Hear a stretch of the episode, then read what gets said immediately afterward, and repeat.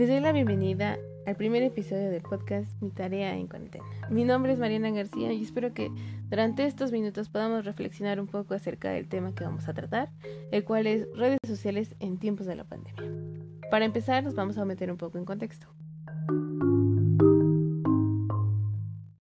Nos dice la Organización Mundial de la Salud que en diciembre de 2019 en Wuhan, China, surge un brote de coronavirus, el cual es una extensa familia de virus que causan infecciones respiratorias, que pueden ir desde el resfriado común hasta el síndrome respiratorio agudo severo y en últimas la muerte.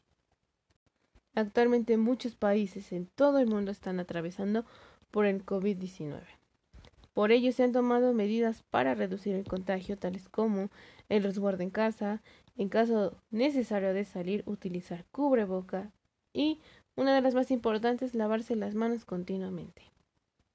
Debido a que estamos en resguardo, el número de usuarios dentro de redes sociales, así como el tráfico de información, ha incrementado.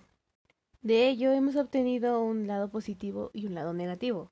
Hablando del lado positivo, podemos ver que la gente se conecta con sus familiares, amigos, conocidos y también no tan conocidos, compartiendo diferentes productos digitales como imágenes, videos o contenido en vivo o también el uso de la mensajería en línea. Mucho de este contenido tiende a ser gracioso y divertido, por ejemplo, memes, burlándonos un poco de la situación como el home office, las clases en línea, creando retos, compartiendo recetas y muchas cosas más para que se vaya un poco más relajada la situación. Así también podemos ver que el gobierno utiliza estas herramientas para mantener al tanto a la población de cómo se va llevando la situación, el avance y algunas medidas nuevas en caso de ser necesarias para evitar al máximo el contagio. En el caso de México, a través de Facebook puedes ver fragmentos de conferencias de, en las cuales ha hablado sobre el avance del COVID o de las nuevas medidas que hay que tomar para evitar contagio. En Twitter también puedes encontrar información y no solo de tu país, sino que de todo el mundo a través de las búsquedas o de las tendencias más importantes sobre COVID-19. En Instagram puedes ver a los creadores de contenido digital de YouTube teniendo mayor contacto con sus seguidores y creando contenido especial sobre la contingencia o la cuarentena.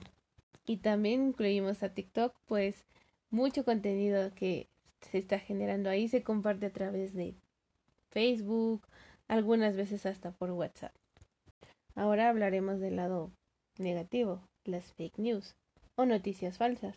Estas compartidas en distintas redes sociales y en su mayoría en Facebook. Muchos de los usuarios que comparten estas noticias no leen la nota completa y tampoco confirman que su fuente sea confiable.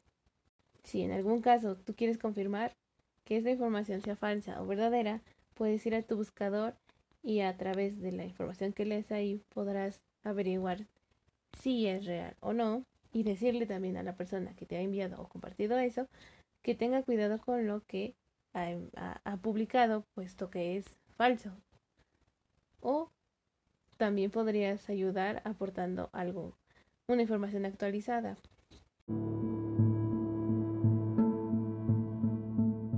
Así que creo que por el momento es todo lo que puedo compartirles en el podcast, ya que es un tema que se está renovando día a día, generamos más y más contenido y estamos más dentro de las redes sociales. Gracias por escucharlo y si gusta compartirlo sería genial.